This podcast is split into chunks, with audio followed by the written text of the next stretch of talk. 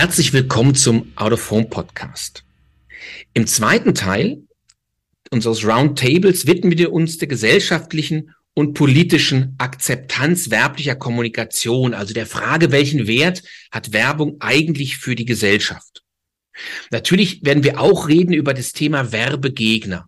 Die gibt es ja eine ganze Menge, auch in einzelnen Städten merkt man hin und wieder den Gegenwind gegen Werbung im öffentlichen Raum. Und das diskutieren Cornelia Krebs von Agentur September, Dr. Bernd Naun vom ZAW, Larissa Pohl vom GWA, Klaus-Peter Schulz von der OMG und Uwe Storch, der OWM-Vorsitzende.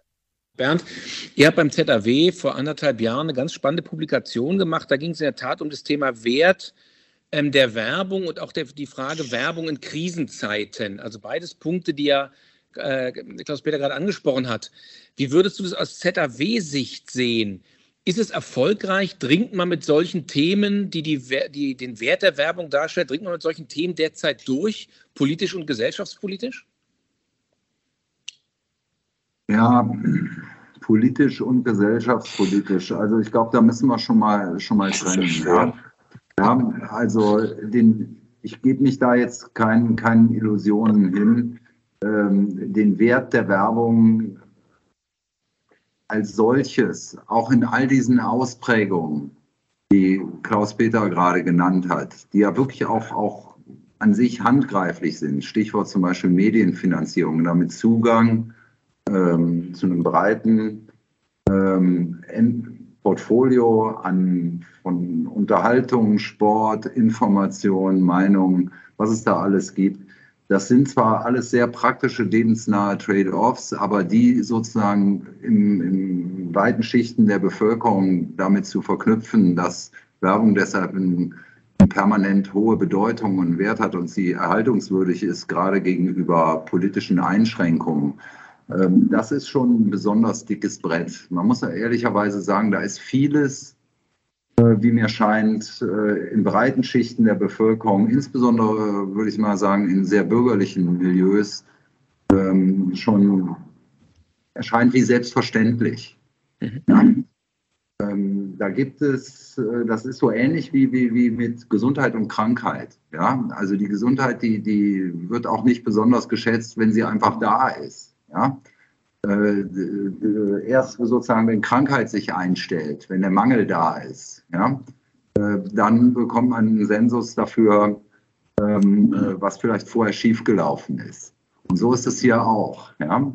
Es wäre aber schon viel gewonnen, wenn, wenn ähm, wir das, was wir, glaube ich, durchaus in der Vergangenheit, und das ist jetzt nicht der ZAW alleine, der funktioniert ja so als Netzwerk seiner Mitglieder, mit der ganzen Breite der Branche, das, was wir in der Vergangenheit erfolgreich gemacht haben, wenn wir das unter den erschwerten Bedingungen, die wir mittlerweile haben, in die Zukunft tragen können. Also gegenüber der Politik zu vermitteln, dass Eingriffe nicht irgendwie folgenlos sind, sondern dass Eingriffe ganz handfeste ähm, negative Auswirkungen auf den verschiedenen Feldern, die Klaus-Peter Schulz genannt hat, haben muss man aber da sehen, das haben wir in der Vergangenheit ganz gut hingekriegt, würde ich sagen.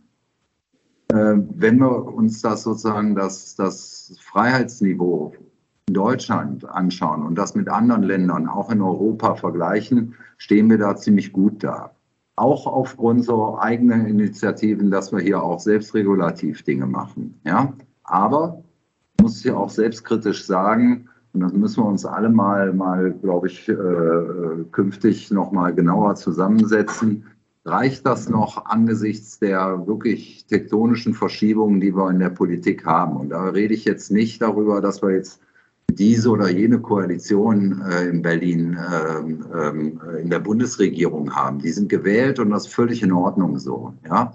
Ich würde das auch, auch, auch äh, loslösen von der jeweiligen Farbzusammensetzung, die da herrscht, ja, weil ich da auch kaum größere Unterschiede, äh, ich vergröber jetzt etwas, aber ähm äh, das zieht sich im Grunde genommen hm, durch alle bürgerlichen Parteien, gleich welcher Farbe, zieht sich das durch. da ist einfach einiges in Bewegung gekommen und das beginnt auch damit, dass wir Dinge feststellen müssen, wo, wo wir jetzt mal direkt auch gar keinen unmittelbaren Zugriff haben. Ich will das mal, mal an dem Beispiel klar machen. Wenn wir mit Parlamentariern sprechen, dann ist Martin Job schon auch, auch länger. Aber ich kann auch mal gucken in die Zeit, bevor ich den Job gemacht habe. Also die, die, die, äh, der berufliche Hintergrund und die Zusammensetzung sozusagen demografisch derjenigen, die nachher über Gesetze, die werberegulatorisch bedeutsam sind, entscheiden, ja, der hat sich schon verändert. Wir haben total viele Beamte, Lehrer oder sonst irgendwie im Staatsdienst befindliche Personen im Parlament, die gegenüber einigermaßen komplexen ökonomischen Zusammenhängen reichlich wenig äh, eigene Erfahrungen und auch wenig, sage ich mal, Sensus da mitbringen. Das ist mittlerweile so ausgeprägt, es ist wirklich selten, dass man mal mit einem Unternehmer oder einem, der in einem Unternehmen irgendwie äh, eine gewisse Verantwortung hat, sprechen. Ja, dann fangen sie schon sehr bei, bei Null oft an. Ja. Mhm. Unsere Branche, die dann eben als Produktion von vielleicht interessanten, lustigen Bildern und irgendwie so als Unterhaltungsfaktor wahrgenommen wird, aber nicht unbedingt als harter Wirtschaftsfaktor auf den verschiedenen Feldern. Da müssen wir ehrlicherweise wirklich besser werden und das Ganze geschieht, letzter Punkt von meiner Seite, während gleichzeitig die Mittel und Möglichkeiten, Meinungen zu erzeugen, und zwar in Form von Kampagnen, wesentlich angewachsen sind. So erscheinen denn immer öfter kleine Gruppen wie eine politische Mehrheit, weil sie sehr, sehr gut organisiert sind und kampagnenfähig sind und gerade in Bezug auf unsere Branche dann äh, äh mit Werbewirkungsmodellen und Aussagen arbeiten, die wirklich äh, äh, ziemlich evidenzlos sind, die aber eben Eindruck machen und die von den Medien rezipiert werden. Also die Sache ist unglaublich kompliziert. Auch das kritische Hinterfragen äh, äh, solcher, solcher äh, Vorwürfe und oder auch Forderungen hier müsste stärker eingeschränkt werden, ist auch nicht angewachsen medial in den letzten Jahren, würde ich sagen. Und gerade, äh, das ist ja fulminant äh, kurios im Grunde genommen, auch gerade bei denen, die letztlich äh, dadurch mitfinanziert werden. Also das ist schon, da müssen wir uns alle ganz ehrlicherweise auch die Frage stellen, ob wir noch die richtigen Mittel in der Hand haben. Ich habe da schon so meine Meinung, das gehört jetzt nicht an diese Stelle, aber eins ist klar, wir müssen frühzeitiger und selbstkritischer und auch schärfer, vielleicht auch kampagnenmäßiger in der Lage sein, den Wert der Werbung äh, äh, in die politischen Kreise zu tragen. Mhm. Auf Kampagnen, also spannend, auf Kampagne komme ich gleich. Uwe, in Hamburg erleben wir ja gerade das, was der Bernd gerade gesagt hat, also Kritik sozusagen, in dem Fall jetzt an Außenwerbung. In Berlin erleben wir das. Da soll eine Werbeform von einer kleinen Gruppe, ähm, wird das diskreditiert und soll irgendwie verboten werden im öffentlichen Raum. Da geht es ja um grundsätzliche Konsumkritik. Wie siehst du das aus OWM-Sicht, wenn man sagt, okay, man möchte da gerne irgendwo ein Medium abschalten? Ist sowas akzeptabel oder würdest du sagen, geht gar nicht? Also ich kann mich da nur anschließen, was, was Dr. Nauen eben sagte. Wir stellen ja immer mehr diese eine stark zunehmende Polarisierung auch in der, in der, in dem Diskurs von verschiedenen Möglichkeiten dar. Und oftmals ist es so, die letzte Generation verhält sich ja wirklich wie die letzte Generation, dass selbst Kunstwerke da in Gefahr geraten und wird medial extrem stark berichtet, wenn es einzelne wenige Personen sind. Und ich denke auch, die Diskussion, die wir im öffentlichen Raum haben, von diesen äh, durchaus ernstzunehmenden Kritikern äh, halte ich für extrem schwierig, denn wir alle verbinden ja mit, mit einer Stadt diesen Stadtcharakter, diese bunten Farben, diese, diese Begeisterungsfähigkeit, die wir haben. Eben Cornelia hat beschrieben von, äh, sind wir im Dorf oder sind wir in der Stadt? Also ich glaube, diese äh, technischen Möglichkeiten, dass wir die Stadt beleuchten und erhellen können, mit allen Risiken, die wir, die wir dabei haben, von wegen Nachtfaltern und Lichtverschwendung, Energieverschwendung, wie auch immer. Dennoch, das größere Gut ist eigentlich die, die, äh, die Informationsvielfalt und die, äh, eine Farbenfroheit in der Stadt, die ja absolut erhaltenswert und für uns, die wir die Erfahrung hatten, als die Öffnung der der Ostdeutschland, der ostdeutschen Städte kam, haben wir gesagt, es ist ein Dunkelland, weil es so schrecklich dunkel war und das hat für die Menschen auch so, für uns, die wir aus dem Westen das gelebt haben, so eine, so eine deprimierende Phase gehabt und das möchte ich vermeiden. Ich verstehe durchaus diesen einzelnen Aspekten von, von politischen Kampagnen, von Gruppen. Aber meistens sind es wirklich, wenn man das ganz kritisch betrachtet, sind es wirklich eine elitäre Oberschicht, die mit sehr viel Geld sich Dinge leisten können, die die Menschen in der Grundgesamtheit sich nicht leisten können. Viele fahren mit SUVs zu irgendwelchen Veranstaltungen, kaufen sich werbefreie Politico oder Pioneer äh, und können es konsumieren, aber die Menschen in Allgemeinheit können es eben nicht. Und dafür haben wir immer den, den Deal gehabt, dass wir an eine pluralistische Meinungsvielfalt kommen, weil es eben zum Teil mit Werbung finanziert ist und zum Teil eine werbefinanzierte Bushaltestellen sind eben beleuchtet und stellen Sicherheit auch in der Stadt dar. Die Stadtmöblierung von Decaux in Lyon angefangen hat eine ungeheure Verbesserung der innenstädtischen äh, Strukturen geschaffen. Und wenn man daran den, den Hebel ansetzt, dann kann man sagen, gut, es kostet für eine Stadt nicht sehr viel, aber es ist ganz enorm viel für gerade für geringere Einkommensschichten. Und deshalb bin ich als, als Werbetreibender eigentlich mal zweitrangig, sondern als Bürger von der, von der politischen Struktur würde ich sowas absolut ablehnen, dass wir uns von ganz kleinen Minderheiten Dinge vorschreiben lassen und so pseudo-rationalisieren. Als Werbetreibende glaube ich, dass wir dafür kämpfen müssen, dass wir einen ungehinderten Zugang zu Werbeflächen haben. Wir müssen nicht verantwortlich gestalten kein Mensch möchte überall an jedem Platz Times Square haben in Deutschland. Haben wir aber nicht. Dafür mhm. haben wir schon eine, eine, zahlreiche, eigentlich in meinen Augen viel zu restriktive Stadtpolitik, die vieles nicht ermöglicht. Bewegtbild im, im Bereich von Verkehr wird eingeschränkt. Also wir machen das eine sehr gute Politik, aber eine weitere Einschränkung halte ich einfach, selbst wenn die Gründe gut gemeint sind, dass man sagt, ich möchte Strom sparen, aber wie weit gehen diese gut gemeinten Gründe wirklich? Und wenn es dann ein reines elitäres Oberschichten Befriedigung ist für, für wenige Menschen, die über alles verfügen und die Masse der Menschen eben daran gehindert wird, sicher von A nach B zu kommen oder Informationen zu erhalten, sich zu informieren zu können, dann ist es eine, eine, eine Art von äh, Diktatur, die eigentlich, die ich total ablehne. Nicht mhm. nur als, als Werbetreibender, sondern auch als, als Demokrat, als, als jemand, der in einem, in einem liberalen, bunten Land leben möchte, auch wenn mir viele Werbung gar nicht gefällt. Lieber habe ich, sehe ich eine schlechte Werbung an einem Platz, dass ich, dass ich da gar nicht sehen würde. Also das sehe ich richtig auch emotional. Das regt mich furchtbar auf, wenn man aus guten Gründen, die vielleicht menschlich und moralisch vielleicht auch nachvollziehbar wären, aber andere quasi in ihre eigene Meinung aufzwingt. Das Wohnzimmer, was dann Frau Moos beschrieben hat, ist auch mein Wohnzimmer ist nicht das Wohnzimmer von Frau Moos, sondern ist auch mein Wohnzimmer.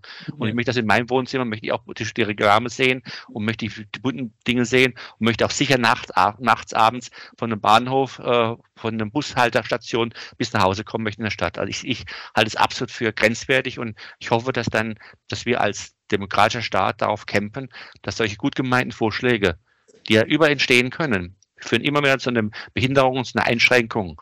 Und dann am Schluss haben wir nur noch Tütensuppen oder nicht mal das. Das kann nicht das Grund sein. Cornelia, ihr habt ja vor kurzem eine Studie gemacht zum Thema Emotionalisierung im öffentlichen Raum. Wie erleben denn die Menschen so werbliche Kommunikation im öffentlichen Raum? Wir haben es ja sogar überspitzt gesagt, es ist wie eine Ausstellung. Also es ist, ich laufe rum, ich sehe, ich, ich möchte auch was sehen. Natürlich rege ich mich auf und ich rege mich immer als Mensch leichter auf, wenn mir was nicht gefällt. Aber es ist tatsächlich wie eine Ausstellungsfläche. Und zwar wirklich so, nee, das ist, wenn, wenn da was ausgestellt ist, was ganz spannend war, da muss ja einer nie drüber geguckt haben. Also es war dieser absolute Gedanke, dass es muss kuratiert sein, weil eine Stadt macht nicht einfach irgendwas. Also so eine, so eine Ethikkontrolle, da wird irgendwas sein. Und ich möchte, aber es war ja wirklich so eine, also keiner sagt uns, direkt, wenn man jetzt quantitativ befragt, ich habe Wünsche. Wenn wir aber eintauchen und dann kommt so stark raus, ich möchte angeregt werden. Ich weiß doch sonst gar nicht, was los ist. Ich weiß ja gar nicht, was es Neues gibt.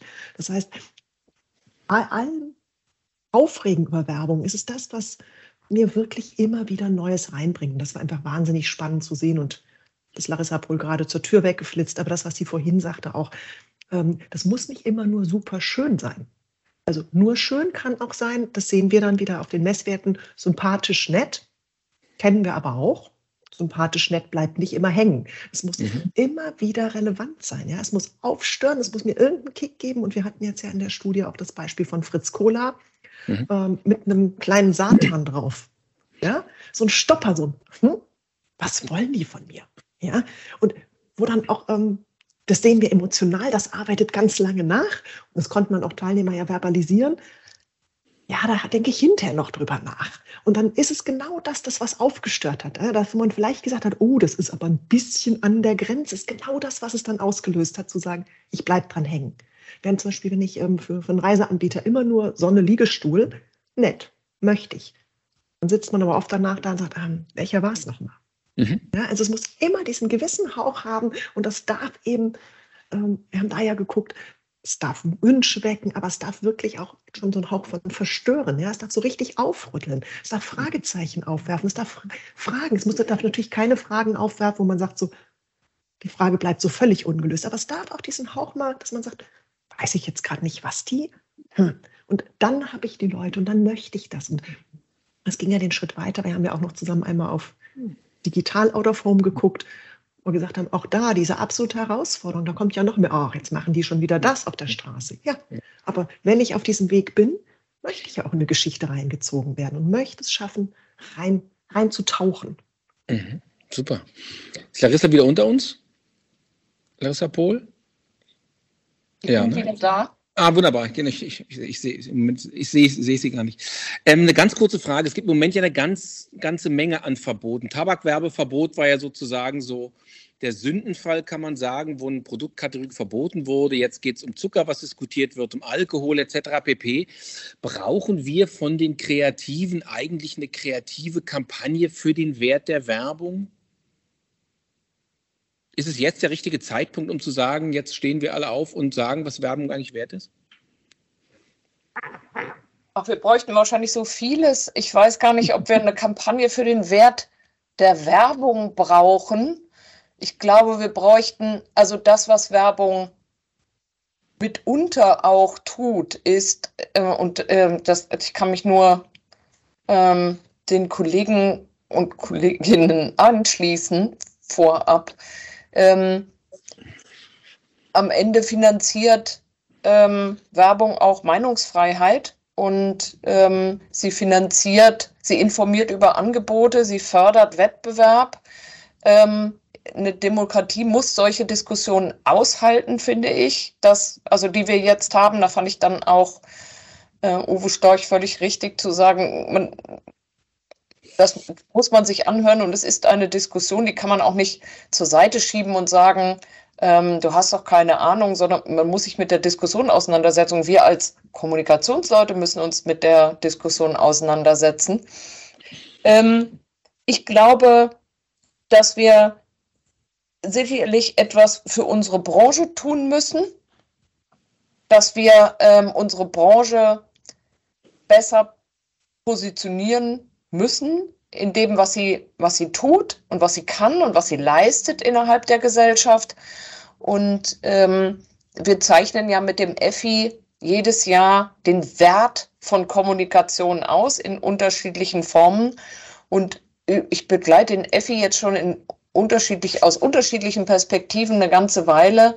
Und ähm, man merkt, dass das Thema eben wichtiger denn je ist. Wir sehen es auch an den Einreichungszahlen, weil dieser, dieser Effekt und der Wert von Werbung selbst in vielen Unternehmen gar nicht mal so klar ist mhm. und auch die Nachweisbarkeit gar nicht mal so klar ist. Und wenn es innerhalb der Unternehmen Geld ausgegeben wird für etwas, von dem ich mir gar nicht sicher bin, was es bringt oder es nicht messe, dann müssen wir uns nicht wundern, wenn das nach außen hin sich auch nicht ändert. Also Insofern, ähm, ich würde keine Kampagne machen für den Wert der Werbung. Ich würde lieber ähm, wirkungsvolle Kommunikation machen.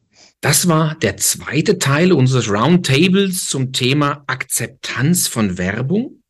Im dritten Teil widmen wir uns der Frage, was muss die Werbebranche tun, um wieder Hirne, Herzen, Bäuche von Konsumenten zu erobern.